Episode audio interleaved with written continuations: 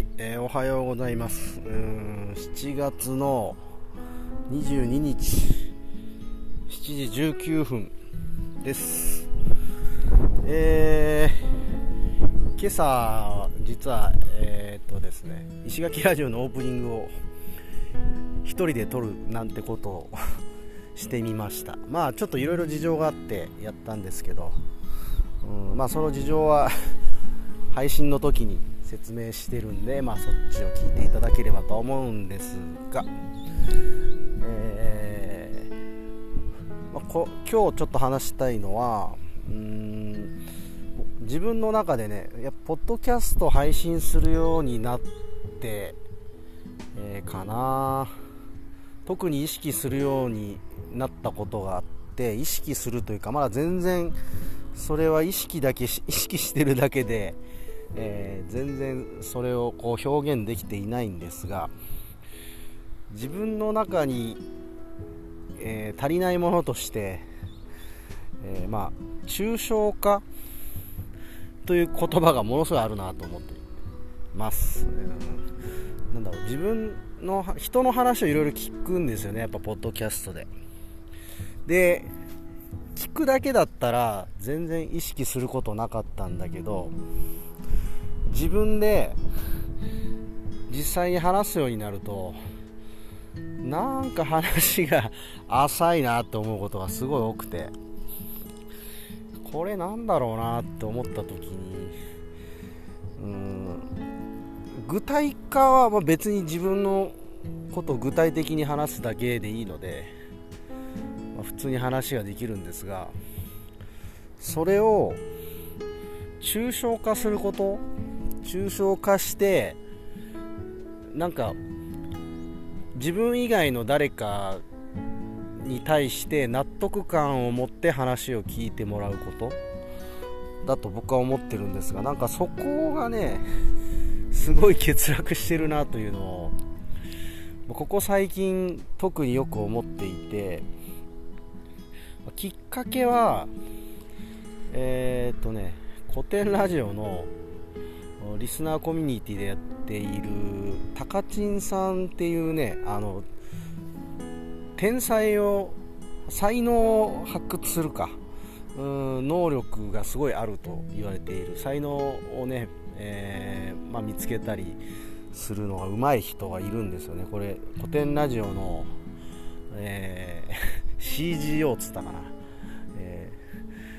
まあ、なんかその CEO じゃなくてその天才を発掘するっていう意味のすごい素晴らしい人みたいな、えそういうのにもそういう役職にもついてる人なんですがこの人の主催するそのどうやったらこう才能発掘できるかみたいなあ教教室というかね、まあ、そういうのがあってそれに参加した時に、えーまあ抽象化という言葉がすごいよく出てきてもう自分の中でねその時ねポカーンって感じだったんですよ。もうなんかね概念すらなくなってるというかよく考えると昔はね抽象化とかちょっと腑に落ちてた時期もあるんですけどその時ねそれ抽象化してみたいな話になった時にえ抽象化ってどうやってするんだっけって抽象化ってなんだっけとかもうなんかその概念自体が自分の中にもうなくてすごいショックを受けたんですよね。もう意味がわからんと思って。で、まあ、やっぱちょっと気にしていろんなものを聞いたり自分でも話すようにしたりとかするようになってなんとなく最近はそのこういうことだろうというのは分かってはきたんですけどただねやっぱね難しいですね。これ訓練がいるなっていう感じで今捉えてます、うん、でもこれ抽象化できたらなんか結構本当ぐっと面白い話ができるようになるんじゃないかなと思ってて。今なんかその狭間にいるっすね多分僕は。ちょっと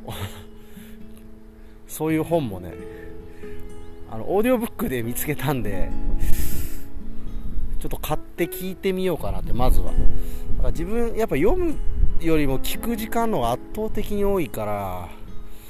えー、本を聞くことをもっと活用するとなんかすごい仕事しながらめちゃめちゃいい勉強ができるんじゃないかなって、えー、最近思ってるんですよね、まあ、ついついポッドキャストを聞いてしまうんですがやっぱ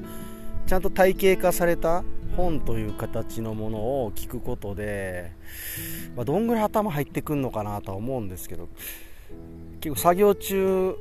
いろいろ考えを巡らす時は大体飛んでるんですよね。そういうちゃんと理解しなければいけない話ってのは大体飛んじゃうんですけど、まあ、その程度がどのぐらいかですよね。頭作業に応じて聞くものを変えるとか、うん、でも抽象化本当にあのー、マスターしたいですね。なんたあのー、樋口さんとかね例え話がめっちゃうまいですよね。ああいうあれも一つ抽象化だと思うんですよ。そのみんなが分かりやすい例を出すということ、うん、ああいうあれを即座にできるのがすごいなと思ってて、まあ、でもやっぱ常にそういうこうなんだろう思考癖というかそういう癖がついてるんだろうなって想像はしてます、うん、自分もだからね癖になるぐらいにやっぱり意識して練習をすることかなと思っていてなんかそういう練習する本もあるみたいなんですよね。なのでちょっとそこら辺に新たなチャレンジをしてみようかななんて思ってます。うん、でこうやってただ話すだけじゃなくてなんかこうね深い話とかもうちょっとできたらなんか面白そうだなと思って。ね。まあ、基本的にでも感覚的な人間なんでロジカルじゃないんでねっていうのもあるんですけどもう感覚もやっぱ抽象化して伝えられたらいいですよね。うん、ちょっと今自分の中で課題が割と明確になってきてこのなんだろう、えー、言葉を発するというかこう自分の思ってることを話すとか、えー、まあ、インタビューも多分そうですよね。聞きながら相手の聞いたことを理解するためにこっちからこういうことですかって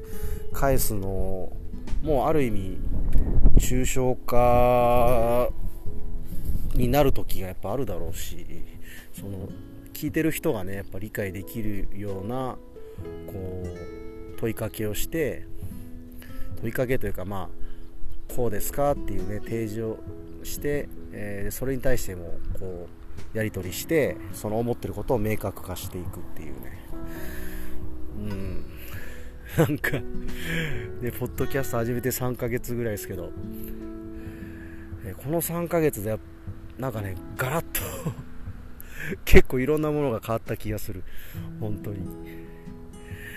いやいや楽しいですねもう本当。この、うん、学ぶ意欲みたいのがすごいあります。で同時進行でこうやっぱね今日も畑来て、えー、一応かぼちゃの様子見に来てますけど同時進行でねこうやって農業のことも学べてここに だいぶね40まで、えー、サボり続けてきたけどもこうここに来て急に なんかいろんなものに目覚め始めてて。ああ後半後半にこう自分の人生は後半に盛り上がる感じなんかななんてあの都合のいいこと楽観的に考えてますけど、まあ、楽しんだもの勝ちっていう世の中になってきた気がしますね。金稼ぎゃいいっていう感じじゃないですねもうね。楽しいことやってるやつがあすごい幸せそうななんかそんな時代になってきたなって。思います、ね、はい。というわけでそろそろまたアラームが鳴るからここら辺で終わりたいと思います、えー、聞いてくれてありがとうございました